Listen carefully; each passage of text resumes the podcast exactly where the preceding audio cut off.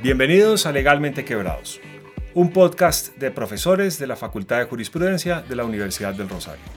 Yo soy Daniela Huertas. Y yo soy Andrés Palacios. Y vamos a hablar de derecho, economía, sociedad y todo lo demás.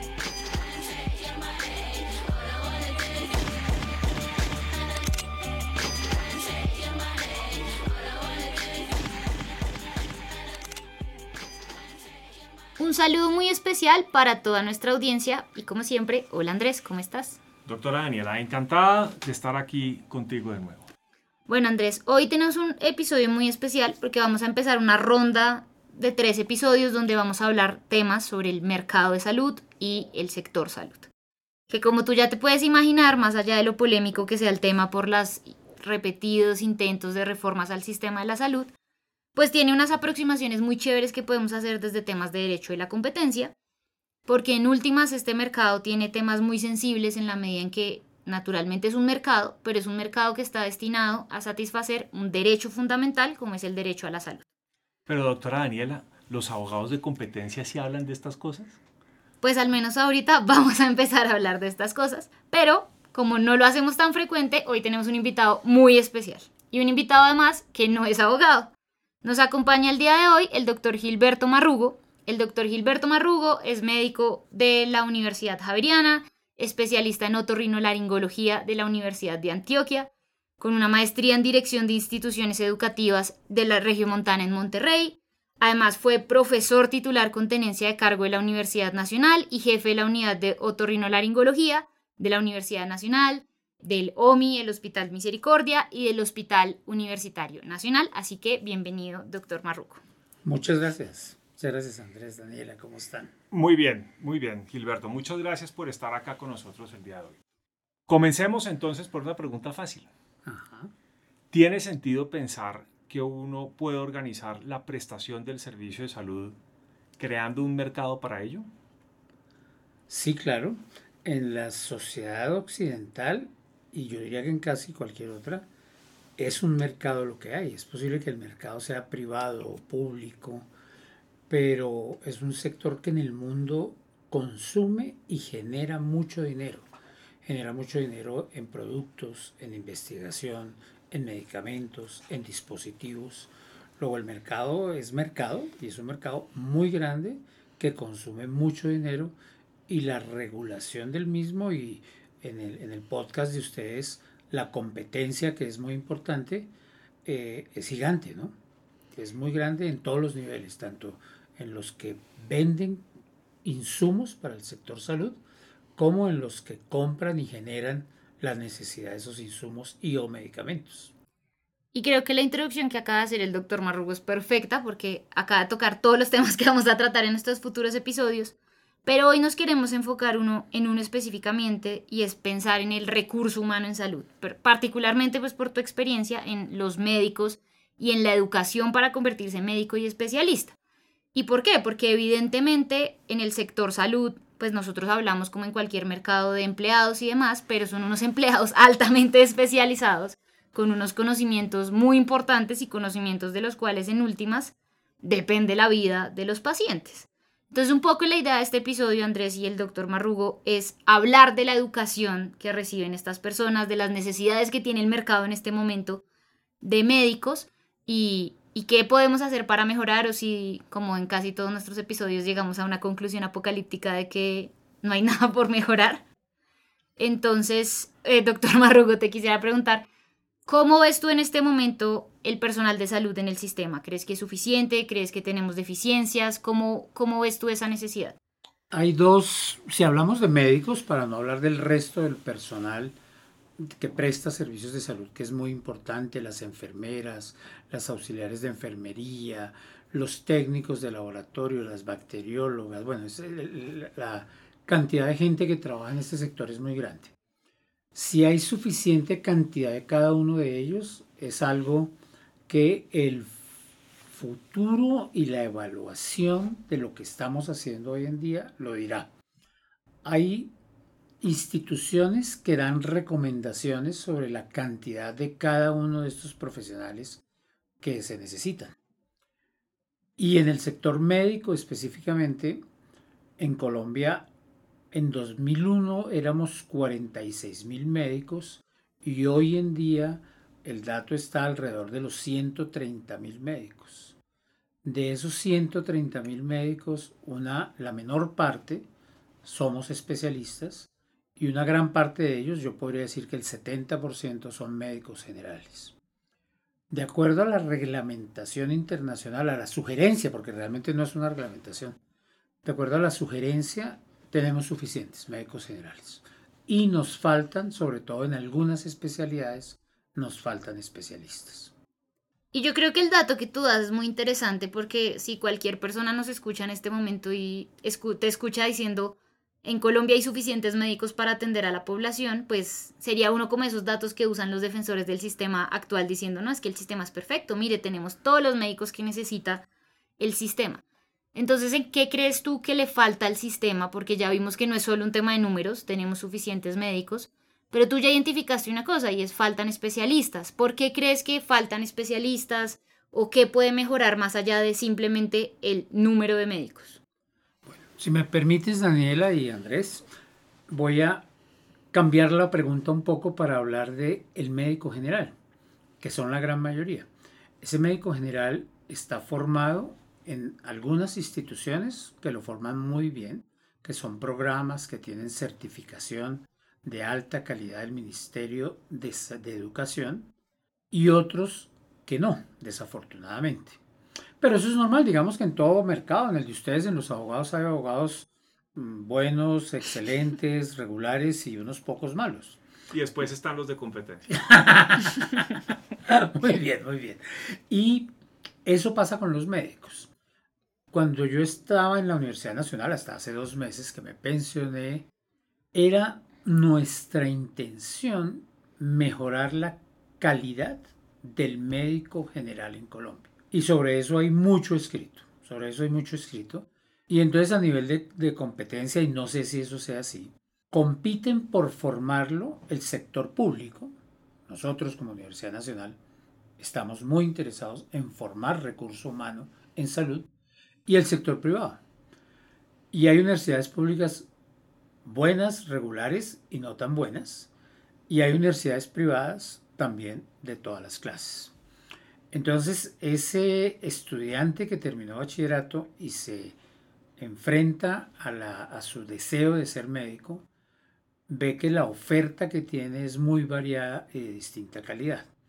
Y una vez que termina ese, ese médico general su, su carrera en cualquiera de las instituciones en las que pueda o en las que la vida lo coloque, quiere ser especialista. La gran mayoría de ellos no quiere ser médico general, que es una cosa que debería cambiar en nuestro país. O sea, debería ser un orgullo ser médico general y no debería ser, es que no se pudo especializar.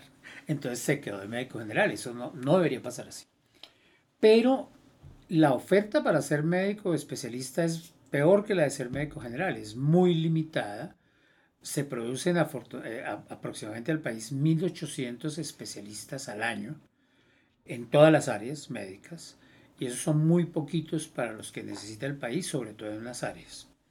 Y a un examen de, para especialidad médico-quirúrgica, por ejemplo nosotros en la Universidad Nacional, yo recibía para ser otorrinolaringólogos 300 personas para tres cupos.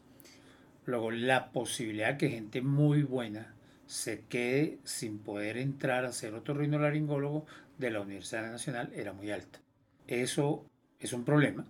Yo no tengo la respuesta, ni siquiera sé si es bueno, porque obviamente no sería bueno generar 300 otorrinolaringólogos. O sea, de pronto el país no los necesita.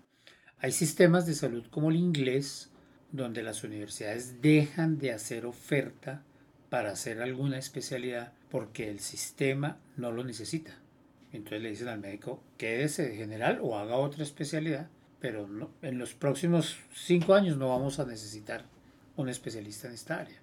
¿Y tú crees que en Colombia hay algún caso, una especialidad que no se necesite? No, todavía no. Entre otras cosas porque tanto los médicos generales como nosotros los especialistas estamos concentrados en las ciudades más grandes, donde tenemos una mejor posibilidad de ejercer, una mejor oportunidad de que nuestros ingresos sean buenos y una oportunidad de, de, hacer una familia en una zona que tenga más recursos y un poco más de seguridad. Entonces desde ya tú mencionas como varias cosas que creo que son muy interesantes porque si yo quiero entrar como agente al mercado de salud, como médico, tengo que entrar primero a un mercado o participar en un mercado que es el de la educación. Y eso a mí me pareció muy interesante porque la educación en salud tiene unas complejidades que no tiene la educación en otras áreas del derecho. Y digamos, por un lado lo que tú mencionabas, y es, yo alguna vez escuché este dato, o sea, no puedo dar exactamente la fuente, pero lo puedo echar porque tenemos en la mesa a un egresado de Harvard, que es más difícil entrar a medicina en la Universidad Nacional en pregrado que entrar a Harvard a cualquier programa. O sea, estadísticamente en función de la cantidad de gente que se presenta y la cantidad de gente que finalmente pasa, es mucho más difícil. Y que ahí juegan mil factores, porque obviamente por un lado está el aspecto financiero, en el sentido de que en la Universidad Nacional es mucho más barato estudiar que lo que serían universidades privadas como la, los Andes, el Rosario justamente, la Javeriana lo cual ya es una primera barrera que tienen las personas que quieren estudiar. Pero existen otras barreras que ya casi que nos darían para otro episodio, como las diferencias de los estudiantes que se presentan. No es lo mismo un estudiante de colegio privado que se presenta a hacer el examen de la nacional que un estudiante de, de colegio público que se presenta. Pero además una vez logran entrar a la universidad, pues ustedes tienen una complejidad adicional y es que necesitan infraestructura para preparar al personal de salud y enseñar al, al, personal en salud. Porque es decir, nosotros los abogados en últimas hacen más salones y nos encierran a más personas en una torre y todos podemos aprender derecho, pero pues a ustedes no los pueden encerrar a 15 en un quirófano para que tú les enseñes a operar un oído. Entonces, ¿tú cómo ves ese tema de infraestructura en Colombia en salud para la educación específicamente? ¿Crees que es suficiente? ¿Crees que falta? ¿Crees que podría mejorar? Has nombrado muchas cosas muy importantes. Voy a responder primero la pregunta y después voy a tratar de no olvidar las cosas que me parecieron muy, muy importantes. La infraestructura para educar médicos en Colombia es apenas regular. En las ciencias básicas se necesitan laboratorios y son laboratorios que no son fáciles de tener, mantener, liderar ni tener los educadores idóneos en cada uno de esos laboratorios. Y después en las clínicas necesitamos muchos laboratorios de simulación, tanto de procedimientos médicos no quirúrgicos como de cirugías. Y ahí sí que estamos cojos. La universidad que hoy nos acoge, la Universidad del Rosario, fue líder en laboratorios de simulación en Colombia.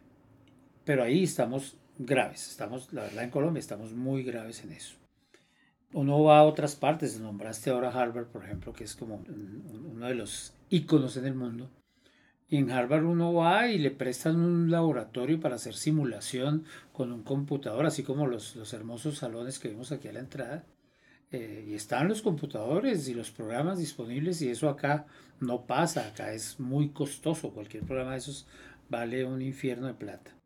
Entonces esos programas no están disponibles y el aspecto tecnológico de la gran mayoría de las facultades de medicina es, por decirlo menos, deficiente. Podría, podría mejorar muchísimo. Y que en definitiva todas esas infraestructuras, me imagino, se concentran en las principales ciudades, Bogotá, Medellín. Claro, claro, así es. Pero además de eso, nombró Daniel ahora una cosa que, que me parece muy importante ponerla de presente en una charla como esta, en una, conversación como esta, y es que todo el mundo piensa que estudiar en la universidad pública es más barato. La respuesta es sí para el ser humano y su familia que se presenta y accede a la universidad. Pero nosotros discutimos muchas veces en nuestras reuniones de profesores en la Universidad Nacional que para el Estado sería más barato pagar matrículas en universidades privadas top que educar en la Universidad Nacional. Porque el médico que sale preparado de la Universidad Nacional cuesta mucho más que el más barato de la universidad, el más costoso, perdón, de la universidad privada. Quiere decir que la Universidad Nacional, la universidad pública, invierte en tecnología y por eso está en déficit.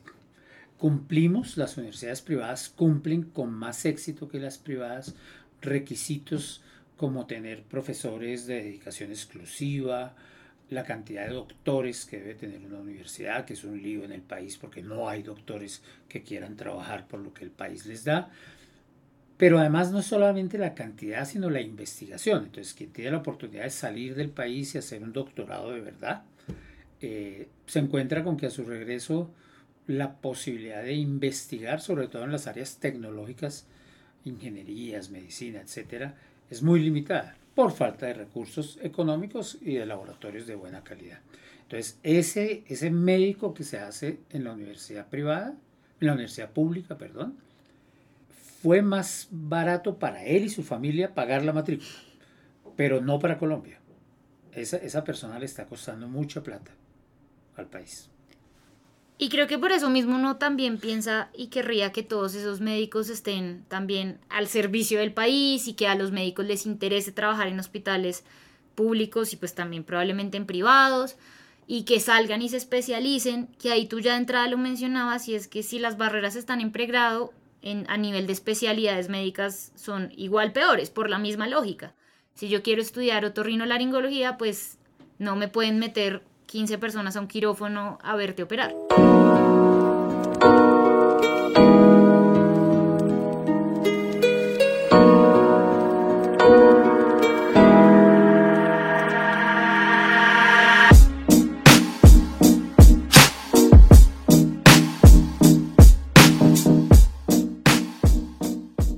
Y entonces, Gilberto, si, si es difícil y es costoso para el Estado colombiano educar al médico general.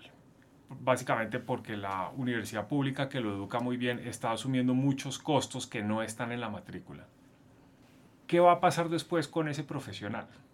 Ese profesional que hace esa inversión de todas maneras en estudiar educación va después a seguir a una especialización para, digamos, volverse mejor médico en un cierto campo y eventualmente aspirar a una remuneración mayor o sea, como cuál es la lógica de la, de la, la, lógica como económica de la especialización. Es, es que el especialista puede aspirar a trabajos mejores pagados que el médico general. Desafortunadamente, Andrés, sí. El, el especialista tiene un nivel de ingresos que es mucho más alto que el del médico general. Esa es una primera cosa que habría que pensarlo. Y es posible que el mercado a futuro regule esto. Vamos a hablar de dinero, se puede, ¿cierto? Claro. Entonces. A eso nos dedicamos. legalmente quebrado. Qué nombre tan bueno. Un médico general bien pago gana 35 mil pesos la hora. Un especialista bien pago gana 135 mil pesos la hora. Entonces, de entrada, lo, el plus que obtiene el médico general por prepararse un poco más y ser especialista es muy grande. O sea, no es ni siquiera 50% más. Yo no, puedo, no quiero hacer el cálculo ahora, pero es, es mucho dinero más el que va a ganar.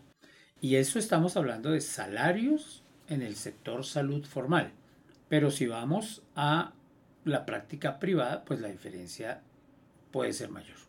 Cuando yo he hablado con los médicos, Gilberto, y con amigos que estudian medicina o que pues que ya son médicos, ellos hablan muy mal del proceso de selección de las especializaciones.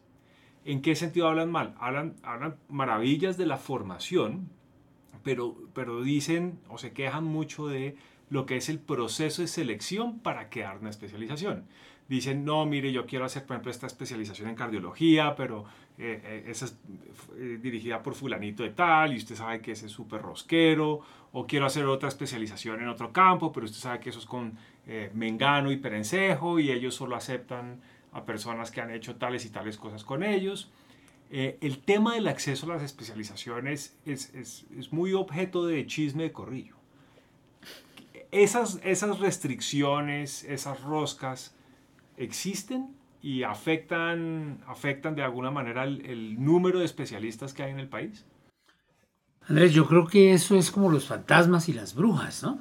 Pues nadie los ha visto, pero dicen, decían las abuelas que las hay, las hay, ¿no?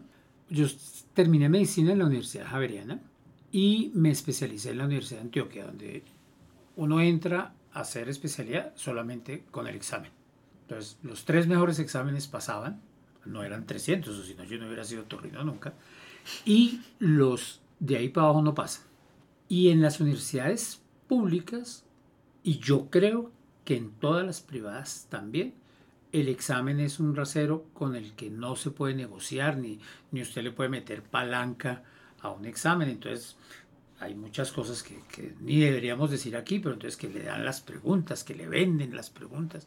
Pues yo no podría ser testigo de eso, ni podría decir, yo lo que tendría que decir es que en 30, más de 30 años de ejercicio de la profesión de profesor en la Universidad Nacional de Colombia, nunca vi ni en otras universidades, de los muchísimos residentes de universidades privadas que rotaban con nosotros, nunca vi ni supe ni intuí que a alguien le pudieran vender o facilitar un examen.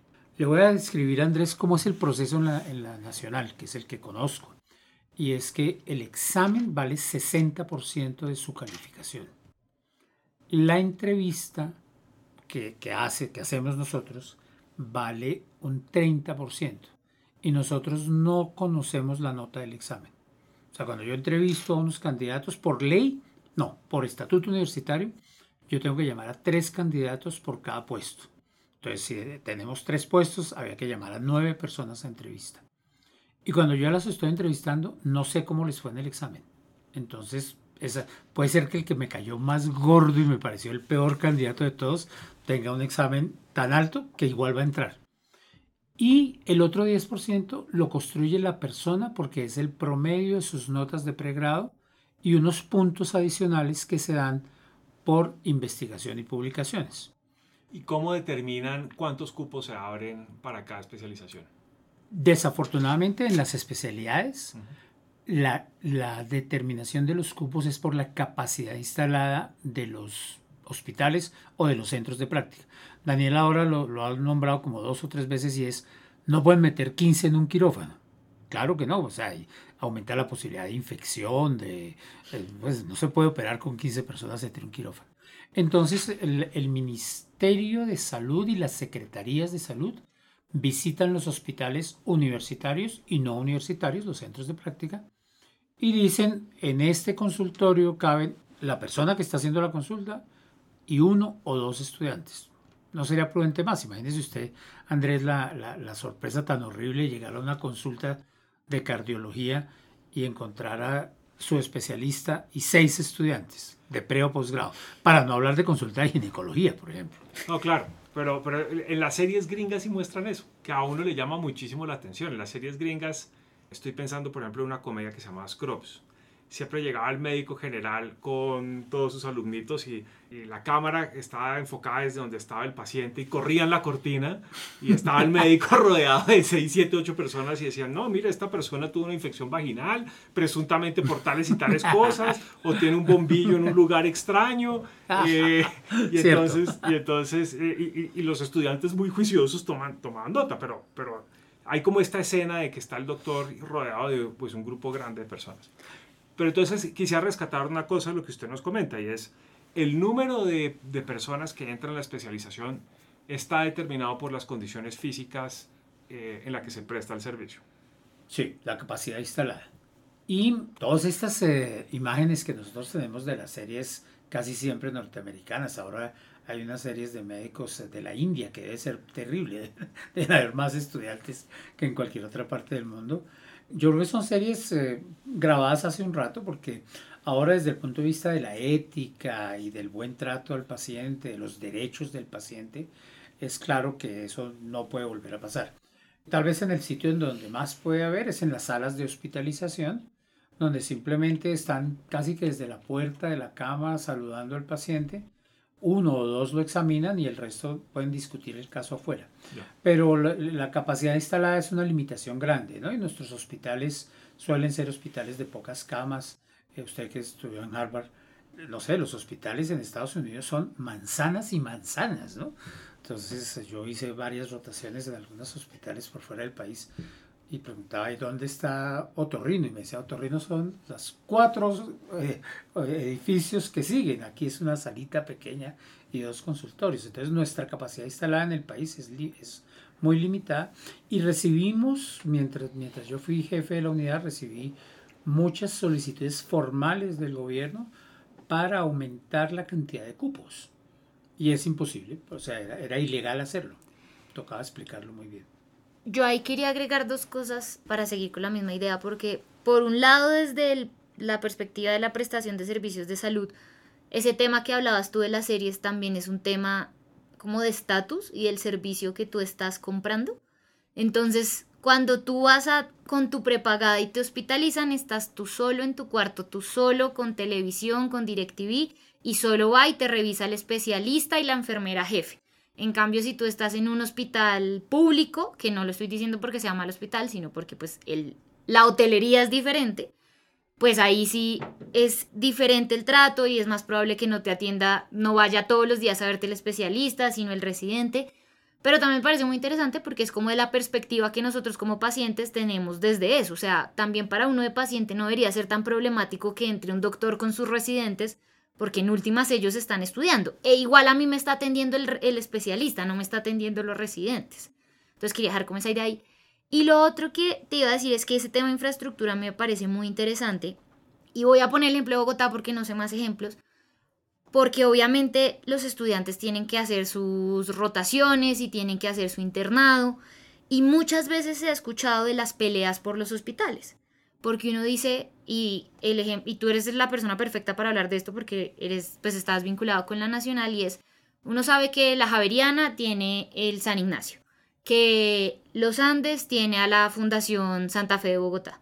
Eh, nosotros en el Rosario ahora tenemos el convenio con Mederi, pero muchas veces la pelea que uno escuchaba por detrás era, y las otros universitarios, entonces muchos de los estudiantes del Rosario ahora rotan en la cardio infantil cómo hace la Nacional para tener esos lugares, porque la Nacional tiene el hospital universitario que es muy bueno, pero obviamente necesitan otros, otros puntos de rotación y me imagino que hay ahí como una pelea entre universidades por esos, por esos cupos. ¿Tú cómo ves eso?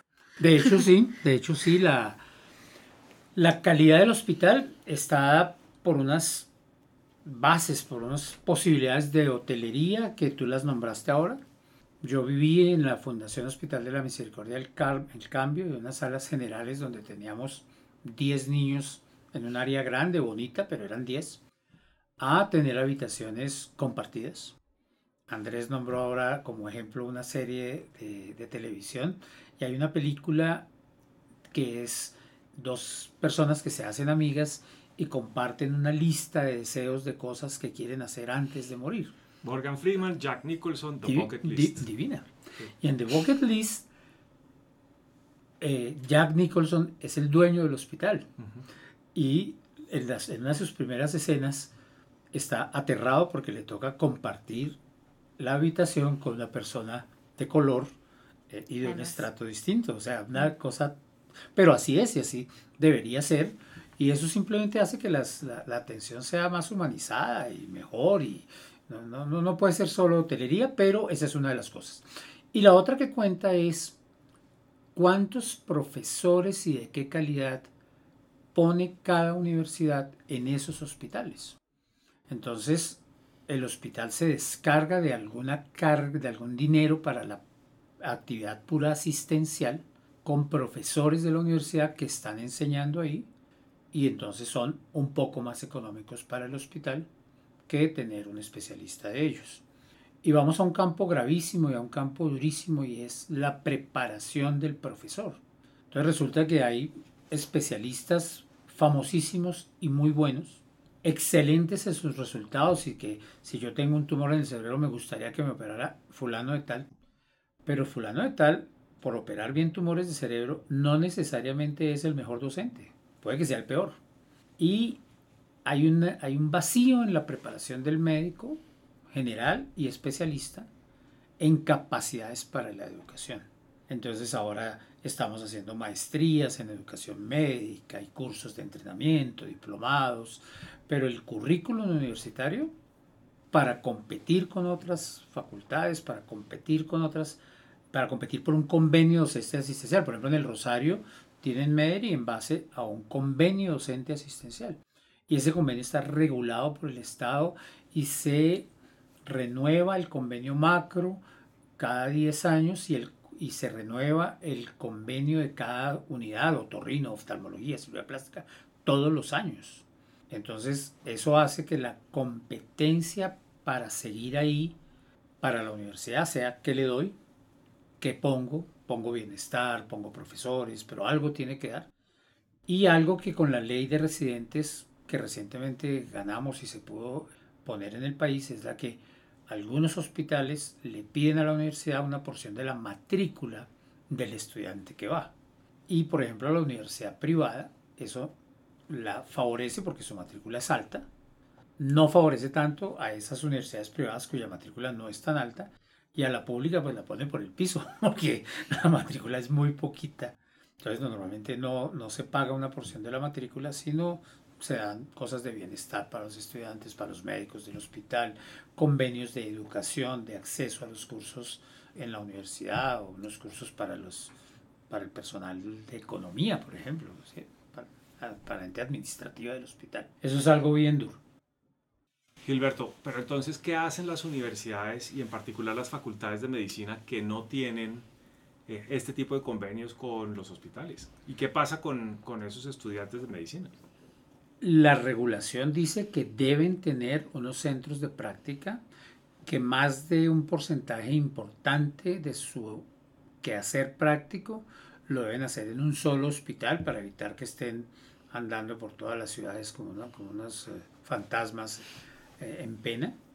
Y no siempre se cumple, desafortunadamente. Entonces, hay facultades de medicina que tienen convenios, entre comillas, docente asistenciales, con unas clínicas muy pequeñas, sin tecnología, y en la cual el especialista que los educa o el médico general que los educa no está interesado en hacer docencia, ni sabe hacer docencia, ni le pagan por la docencia. Entonces es, vea lo que yo estoy haciendo y aprenda lo que pueda. Y, no estorbe, por favor. Sí, estorbe lo menos que pueda. lo menos posible. E, esa sí debería ser una regla para muchas cosas en la vida. Eh, Gilberto, pero entonces, estábamos hablando de la formación de los médicos generales, estamos hablando ahora de la formación de los especialistas, pero hay como un tema latente en todo esto y es todas las inversiones que se hacen, por un lado, por parte del Estado, mediante sus instituciones públicas, por el otro lado por parte de los estudiantes y salen entonces a un mercado laboral.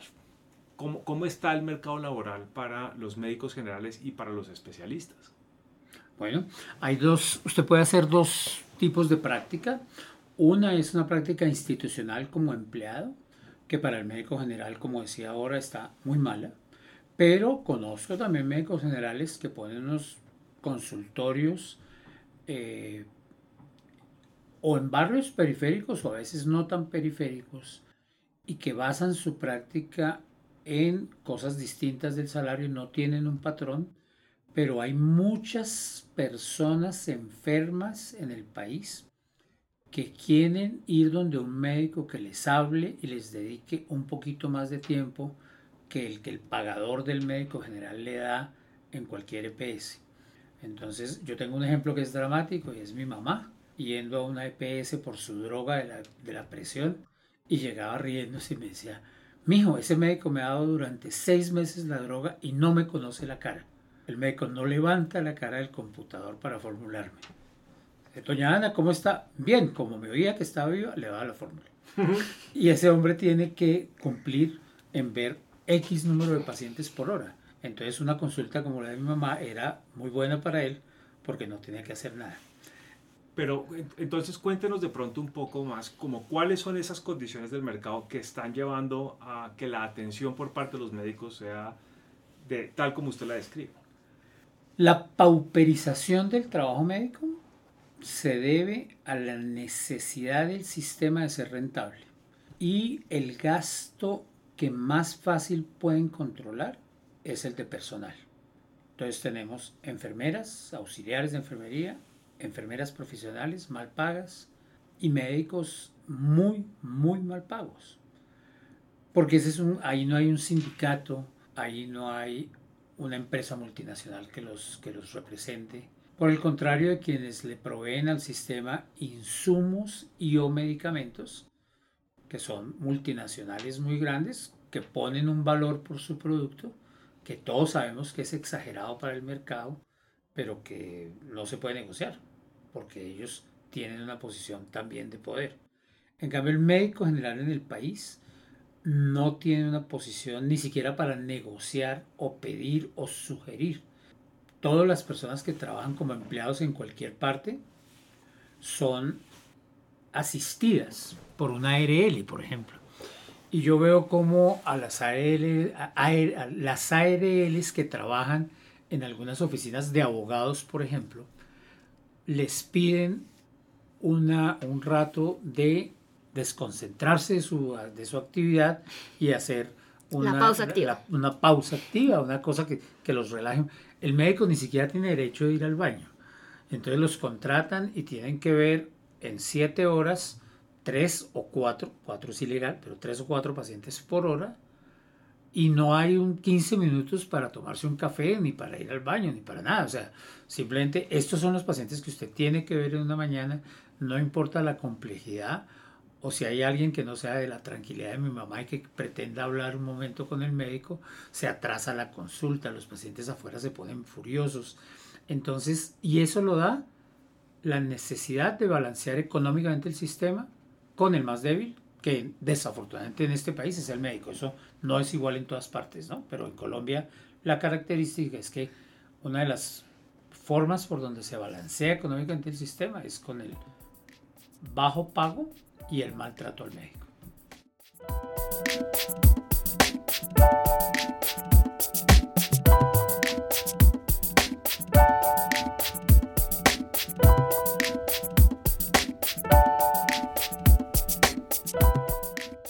Creo que ahí tú mencionas algo muy interesante porque, o sea, un médico después de que pasa por todos los altibajos que ya mencionamos de su educación, incluso si logra llegar a especialista y graduarse, o sea, hasta ahí esa persona ha estudiado mínimo, mínimo 8 o 9 años de su vida sin recibir un peso. En bueno, realidad, en realidad, Daniela, son 10. 10 años. 6 de medicina y 4 especialidades son 10. Y de ahí para arriba se valen más cosas. Que ahora, bueno, con lo que tú mencionabas de la ley de residentes durante la residencia, tienen un ingreso que igual es un ingreso muy bajito. Dos salarios mínimos. O sea, dos salarios mínimos para una persona, eso muchas veces hay partes donde con eso no se vive y luego salen a un mundo laboral donde el mercado de salud los trata de esa manera y creo que eso nos permite conectar para muchas cosas y es hablar de cómo es esa vinculación del, del, recurso humano en salud al mercado laboral, porque por un lado están las condiciones que tú mencionas de, oiga, es que usted tiene que atender cuatro pacientes en una hora, entonces citas de 20 minutos y ya está, pero además cómo los vinculan laboralmente, que eso es un tema muy polémico también por los famosos contratos de OPS o contratos con estructuras muy raras como los que hemos visto que se inventan cosas de afiliación a sindicatos, organizaciones, a cooperativas o donde yo le pago a la empresa que me contrata para que busque a la EPS y la EPS le dé trabajo, o sea, unos círculos que uno no entiende. Y que obviamente si un médico viene a hacer una inversión, lo que tú mencionabas, supongamos que en una universidad privada que hay programas que cuestan 30 millones de pesos al semestre, que eso son más de 350 millones de pesos la carrera, sin imaginarnos un aumento en la esta, en la matrícula, perdón, más especialidad y que salen al mundo laboral en esas condiciones, pues obviamente ellos van a esperar una remuneración que, como su nombre indica, les sirva para remunerar y compensar toda esa inversión previa que debieron haber hecho. O al menos esa es la lógica en la que cualquier otro profesional como nosotros piensa. O sea, tú probablemente fuiste a Harvard, estudiaste en los Andes y dijiste, bueno, quiero buscar un trabajo que ya con estos estudios busque generarme una vida. ¿Tú cómo ves eso ahorita en el mercado de salud? ¿Crees que el recurso humano encuentra esa remuneración? No, no lo encuentra. El especialista que trabaja desde lo privado sí lo encuentra pero en, la, en, los puestos a los que puede acceder la gente la remuneración es verdaderamente baja, la calidad del contrato es pírrica, ¿no? Es orden de prestación de servicios que implica que no tiene vacaciones, que no tiene salud, que no tiene ni siquiera el derecho a una incapacidad, que no tiene primas, y entonces es muy duro para el médico trabajar así. ¿Qué nos lesiona? Que las personas jóvenes quieren tener un flujo de caja mejor, y entonces como no les descuentan para su pensión y para esas cosas, les parece bien y siguen dañando ese mercado. Pero lo que pedimos muchos médicos es que nos contraten y que nos paguen lo de ley. Unas vacaciones, por Dios. entonces, estas personas lo que hacen es que pues, facturan un poquito más y guardan un dinero para tener sus vacaciones, pero realmente ahí todos los que trabajamos y todos los que ofrecen empleo estamos en la ilegalidad. Y está claro que eso lo han reglamentado muchas veces y han dicho el médico, los empleados de un hospital tienen que ser empleados de planta porque cumplen una misión y obedecen eh, las órdenes y cumplen un horario, pero no, están por OPS y por cooperativas y por un poco de figuras abiertamente ilegales que el Estado conoce, que los hospitales públicos ofrecen, o sea, no solamente conocen, sino participan en la ilegalidad del mercado y no pasa nada. Entonces, cuando se hablan de reformas y de cosas, a nosotros nos parece que sí, nos parece que falta regular ese mercado. Es posible que eso haga un poco más costoso la prestación del servicio, pero creemos que se puede controlar ese mayor costo haciéndolo más efectivo, haciéndolo más humano y haciéndolo de mejor calidad. Y creo que eso como que toca otro punto muy importante y es volviendo a lo que yo decía en la introducción y es tener en cuenta de qué mercado estamos hablando. Porque en definitiva, si yo voy a vender hamburguesas y papas fritas, pues yo sí puedo pensar en términos meramente rentables y decir cómo puedo hacer para que sea más rápido sacar una hamburguesa y unas papas, me las paguen y la siguiente y demás. Pero obviamente acá hay muchos intereses que coexisten, como lo que tú decías de, es que lo que yo en últimas estoy prestando es atención en salud. Y en definitiva, digamos, para el sistema tampoco es chévere que vaya tu mamá o cualquier otra persona y se siente dos horas a hablar con el médico de su vida, pero obviamente parte de la atención y parte de la buena prestación del servicio de salud es atender dignamente al paciente y también tratar dignamente al médico. Entonces, creo que ahí tú identificas como unas dificultades. Y lo otro que yo te quería hablar es, obviamente tú dices, el especialista puede que llegue a alcanzar ese, esa remuneración, pero yo creo que también eso tiene como una notica al pie y es en algunas partes, porque en definitiva para mucha gente es rentable ser especialista, pero ser especialista en la práctica privada y preferiblemente en Bogotá, Medellín o Cali y si acaso en la costa caribe, porque evidentemente un, incluso yo creo que para ti nunca fue rentable irte a Chocó a revisarle los oídos a los niños, así tú hayas sido los primeros médicos en poner implantes coclear en Colombia, pero pues ir al Chocó no era rentable para ti. Y no solo rentable, sino incluso no era posible. Ni, siquiera seguro. Sí, o sea, como, como tú no puedes pensar en hacer una vida en Chocó con un sueldo de especialista que paguen en Chocó, a lo que sí puedes pensar en si vienes a Bogotá y haces eso mismo aquí en Bogotá. ¿Cómo ves eso? Bueno, entonces, antes de contestarte eso, quiero referirme a algo de lo que hablaste ahora y es la parte económica de la inversión en la carrera. Entonces hay una cosa que ustedes que saben de eso mucho más que yo, se llama el valor de retorno. Y el valor de, por ejemplo, en Estados Unidos están ahora en un lío gigante con el valor de retorno de las, de, los, de las maestrías, sobre todo los doctorados finalmente por lo menos les pagan. Pero, pero y, en la carrera invierten mucho dinero que después es prácticamente impagable. En Colombia estamos en lo mismo, entonces el valor de retorno de un médico que se hace en la universidad privada se lleva casi 17 años, o sea, la vida, la vida, consiguiendo, actualizando el nivel y, o sea, haciéndolo bien hecho.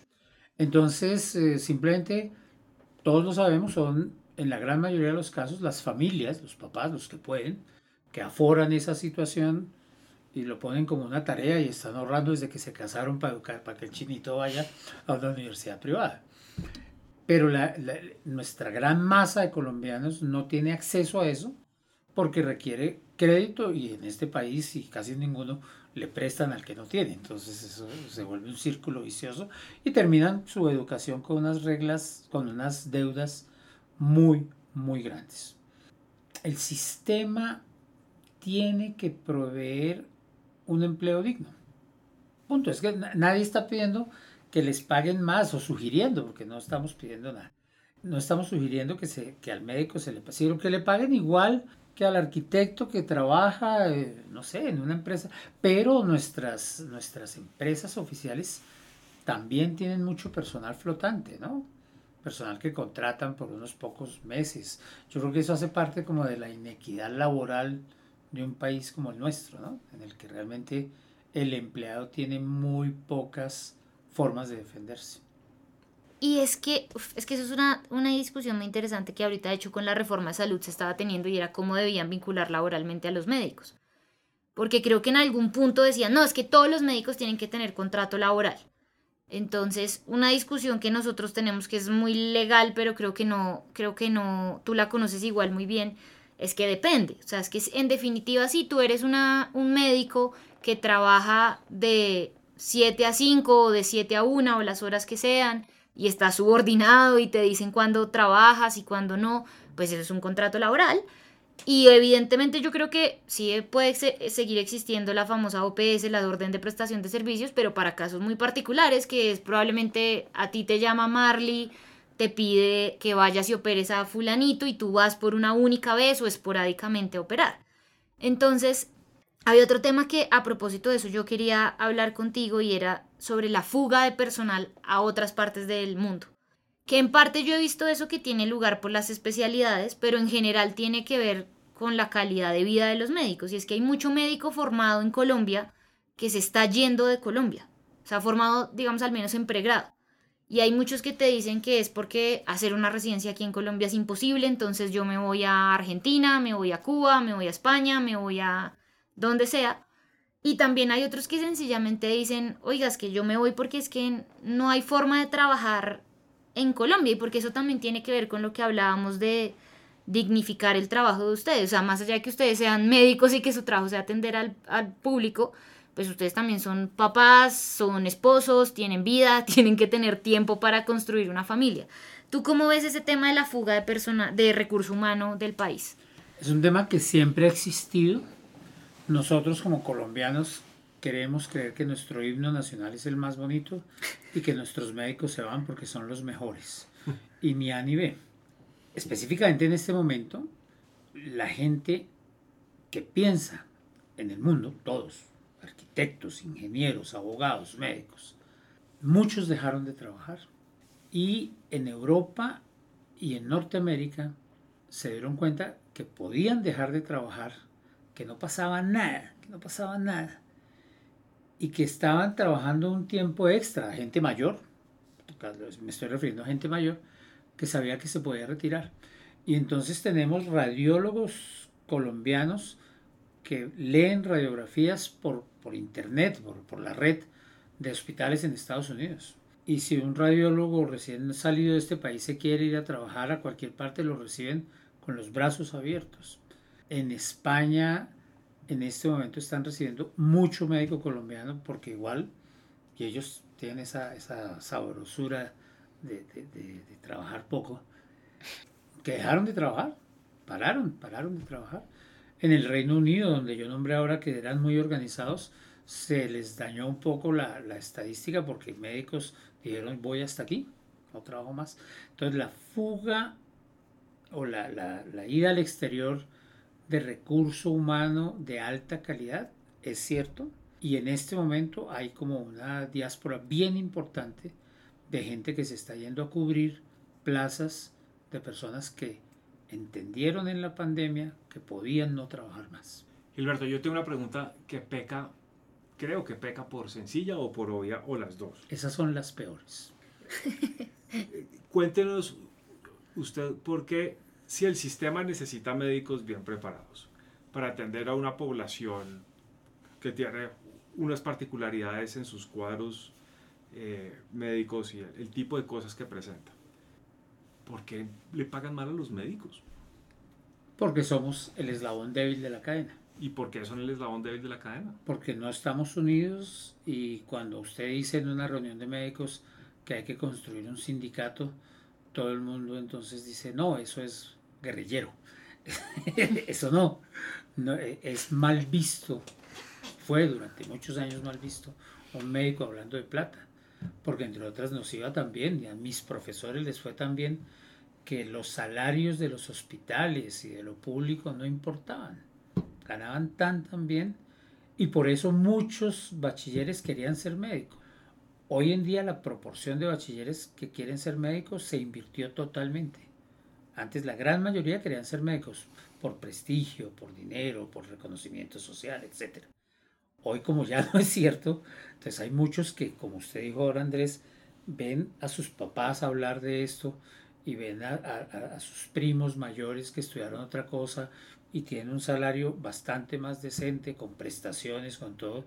Y yo médico, ni abate, yo de eso no quiero ser. Por eso nos pagan mal, porque, porque no somos un gremio unido. Y nosotros hablamos de eso en un episodio que hicimos donde hablamos del sindicato, de la huelga, perdón, que están haciendo ahorita guionistas y escritores en Estados Unidos.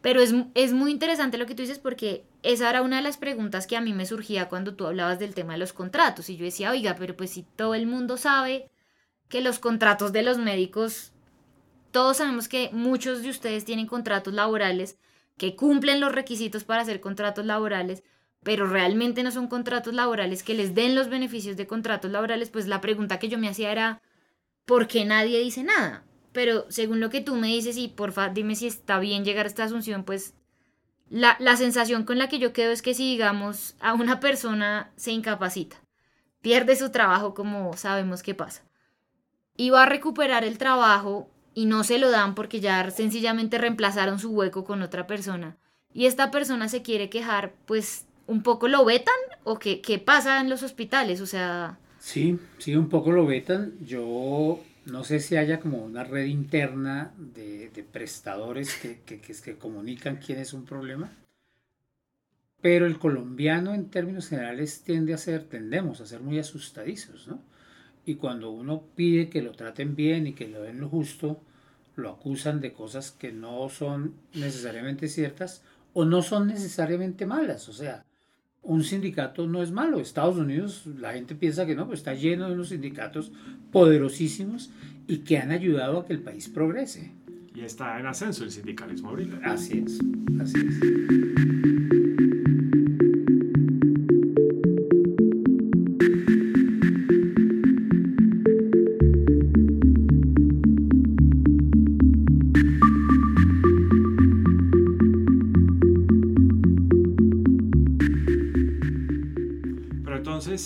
Como esta idea de que no, es, no era necesario sindicalizarse porque antes el trabajo era muy bueno.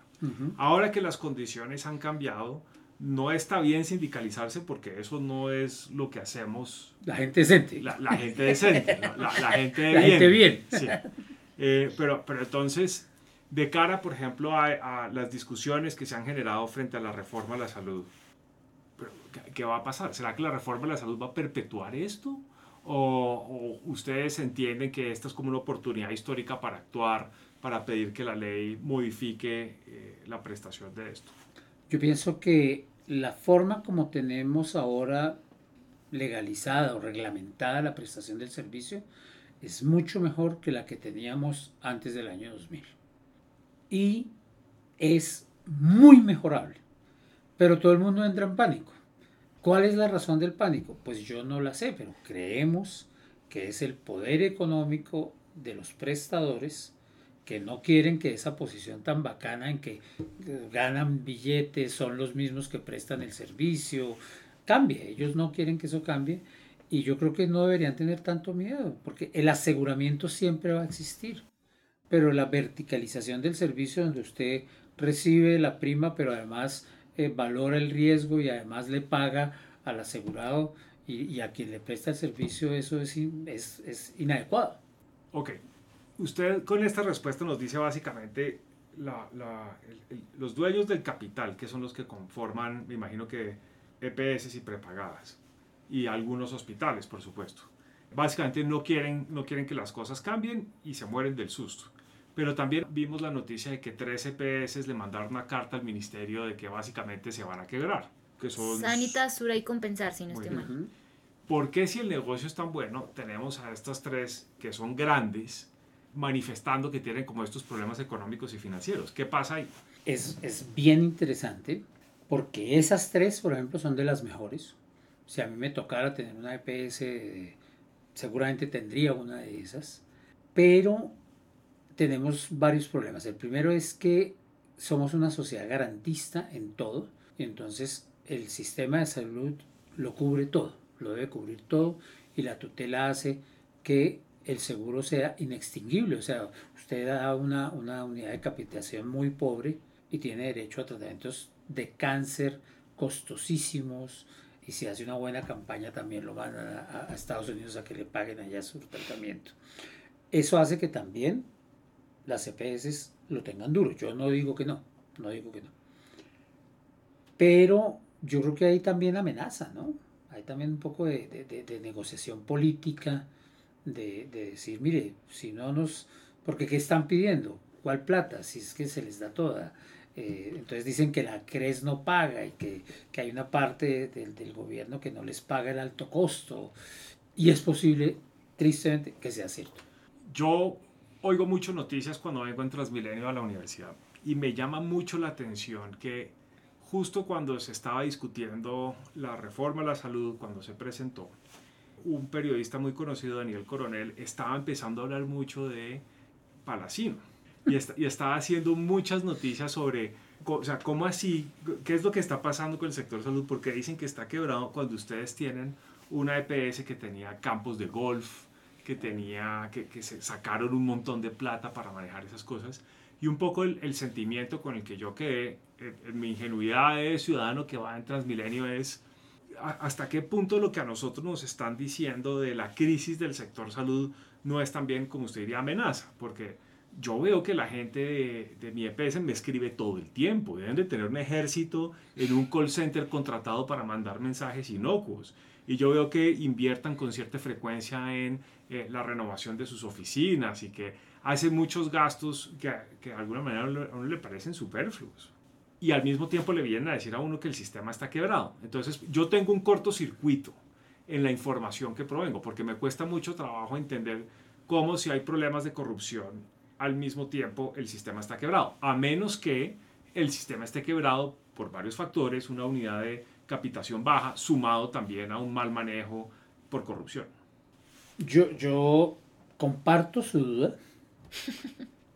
es claro que hubo corrupción, no en las CPS que hemos nombrado ahora, pero en las que se han quebrado. Hay unas que han sido como la que regentó el señor Palacino, que fue una cosa dramática, ¿no? Campo de golf, que es más, lo jugué y es, es, regular, pero, pero tener un campo de golf en el llano, por Dios, es amparan.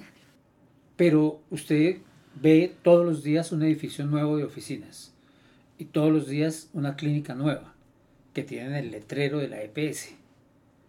Entonces, ¿de dónde están quebrados? Reciben la UPS, pagan. Es difícil, eh, tocaría hacer como una investigación económica muy fuerte, de, qué es lo que está pasando con ese dinero, de qué se quejan. Entonces, ¿para qué hicieron ayer la clínica? ¿Para qué compraron los equipos? No lo sé, yo tengo la mejor impresión de los administradores de las CPS. Hicieron un negocio buenísimo y parte de lo que se está sobre el tapete es que se dediquen a una sola parte del negocio, al aseguramiento y que la prestación se, realice desde otros escenarios. Yo no sé si este sea el escenario o no, pero por ejemplo hemos tratado peyorativamente a nuestros médicos ancestrales por algo que se dijo ahí, ¿no? Entonces todo el mundo dice que, que ahora entonces en clínicas de prestigio va a tocar tener un brujo y leyendo sobre la actualidad de lo que pasa, leí un artículo muy bonito de una vicerrectora académica de la Universidad del Valle, quien decía que nuestra formación como médicos hay que poner la parte espiritual y de raíces. entonces todos nos timbramos. ¿Cómo así? Sí, claro, hay cosas en medicina que son ciertas. Y es que, por ejemplo, una de las cosas que produce mejoría es el efecto de la oración. Yo no soy religioso ni soy practicante. ¿Quién ve por eso? ¿Quién vela por eso? Desde cosas como esas de la espiritualidad en la prestación hasta cosas tan grandes como por saber cómo unas grandes empresas amenazan diciendo que están en quiebra. Yo no leo los balances de las grandes empresas en, el periódico a final de año, pero supongo que como todas las grandes empresas ellos tienen que tener esos balances a la luz. Habría que mirarlo para saber si están blofeando o no. Y, lo, y hay gente que lo está mirando, la Superintendencia de Salud lo está mirando, está viendo estas cosas, porque un poco nos da la, impresión de que el Ministerio de Trabajo no está mirando las condiciones laborales. Claramente no. Claramente no. Pero entonces la pregunta ahora es, ¿y la Superintendencia de Salud sí está mirando esos, esos estados? Supersalud ha logrado ser una entidad muy eficiente, con muy poco dinero y sin dientes. Entonces, son muy débiles, pero no es por ellos, es por la reglamentación no tienen herramientas para hacer sanciones verdaderas de las instituciones de salud. es que eh, tú, Andrés, mejor que nadie sabes que yo soy, y en este podcast lo he hablado mucho, como que yo defiendo mucho que es muy importante el rol que juegan las entidades de control. Y eso te iba a decir, como eh, Sura, Sanitas y Compensar en este momento manejan el portafolio más grande de pacientes de Colombia. Y una de las razones por la que esto es así, no solo porque sean buenas, es porque muchas EPS se han venido quebrando y ellas lo único que han venido haciendo es recibir pacientes, recibir pacientes y recibir pacientes. Entonces, yo en, esto no me los no soy tan experta, pero Gilberto, yo creo que la Supersalud sí tiene dientes, pero no los usa. Entonces, por ejemplo, uno muchas veces ve que la Supersalud tiene facultades de intervención de, intervenir una EPS y manejarla. Pero uno ve que hace eso cuando la EPS ya está quebrada, entonces interviene y dice, sí, efectivamente está quebrada. Entonces, pues, ¿para qué hace eso? Y, y, eso mismo te iba a preguntar, porque yo creo que el control no solo llega a ese punto.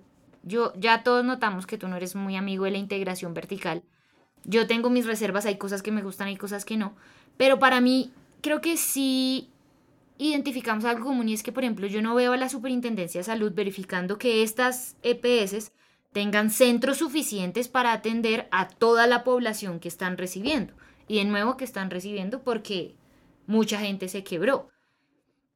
Y creo que la supersalud sí a veces, y, y en esto tú nos puedes contar un poquito desde tu práctica privada, jode mucho con pendejadas con las que no debería joder. Entonces a ti van y te hacen una revisión de tu consultorio y te regañan porque en tu lavamanos la toalla queda más de 20 centímetros de donde está la llave, pero uno ve que en las CPS grandes eso no está pasando. ¿Tú por qué crees que eso pasa o crees que sencillamente es un tema de que la superintendencia no ha querido intervenir?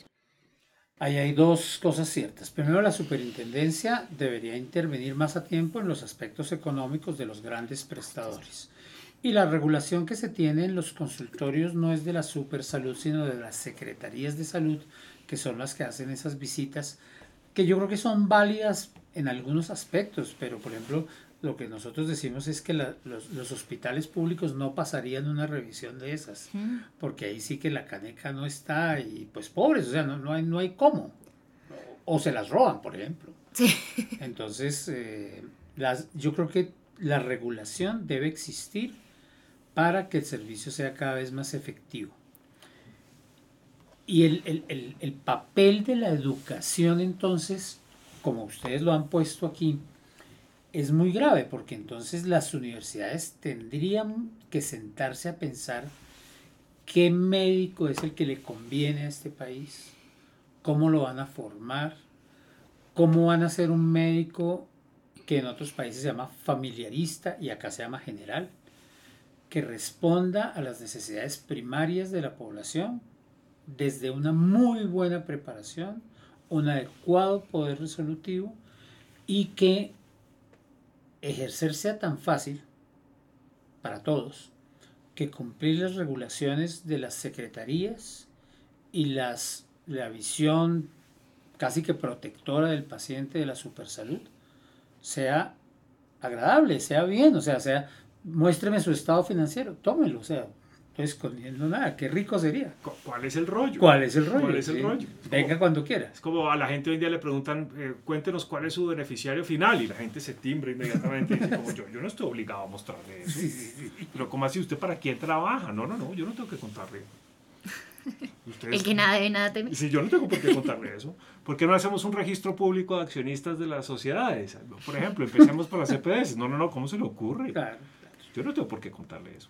Pero, pero bueno, un poco para cerrar, Gilberto, tú decías una idea que mí, dijiste dos ideas, ahorita una y otra antes cuando hablabas de los otros ámbitos de la educación, que yo creo que sirven mucho para que valoremos la educación y sobre todo la calidad del médico colombiano. Y uno de esos datos que a mí me parece muy interesante y que yo no sé si esto podría pasar ahorita, es que, por ejemplo, Andrés, no sé si sabías que eh, el programa Madre Canguro, todo este sistema de ayudar a los niños que nacieron prematuramente o que tuvieron alguna dificultad mediante su recuperación con el contacto piel a piel con su mamá o incluso con su papá, es un programa que tuvo origen en, eh, me en el Hospital Materno Infantil y específicamente en la Escuela de Medicina de la Universidad Nacional. Y esto es un programa que hoy por hoy se utiliza en todas las partes del mundo. Y es un programa que nació por una necesidad objetiva y era que el Hospital Materno Infantil no tenía suficientes incubadoras para los bebés. Y realizaron un estudio que en parte viene de nuestras creencias, de nuestro contacto, o sea, algún médico hizo el análisis de que si las mamás, las mamás canguros, o sea, literalmente los canguros, pueden cuidar a sus bebés y de hecho lo hacen, parte del desarrollo del bebé canguro tiene lugar en la maletica de las mamás, ¿por qué nosotros humanos no lo podemos hacer? Y si alguien hoy por hoy dice esa idea, e incluso en ese momento alguien lo decía, lo tachaban de hippie, de cualquier cosa, y final, y de hecho, no me acuerdo en este momento de los doctores que hicieron ese programa, perdón, pero ellos lucharon mucho para demostrar que había evidencia científica de que el, de que el contacto piel a piel entre el bebé y la mamá servía. Y probablemente ese descubrimiento o esa invención, para no tratarlo como si hubieran descubierto algo que ya existía, sino desarrollaron esto, no hubiera sido posible en un contexto que no fuera el contexto colombiano y sobre todo los hospitales públicos también han aportado muchísimo en, innovación por nuestro contexto y por el tipo de educación que reciben los médicos colombianos. Entonces yo creo que un poco el llamado con el que quería cerrar y que quería igual darte a ti la palabra para que nos cuentes tu opinión es valorar mucho el médico colombiano, el contexto en el que conoce, o sea, el hecho de que los médicos colombianos tengan que ir a hacer un rural, tener contacto con, en muchos casos, con población, con todo esto, pues es muy valioso y eso debería también reflejarse al final de sus carreras en su remuneración y en su trabajo. No sé tú cómo que nos quieras contar de esto. Pues yo creo que eso que pones en la mesa tiene que ver todo con nuestro tema y es que hemos tratado la formación del médico, la formación del especialista y eso que tú dices habla de la calidad de la educación.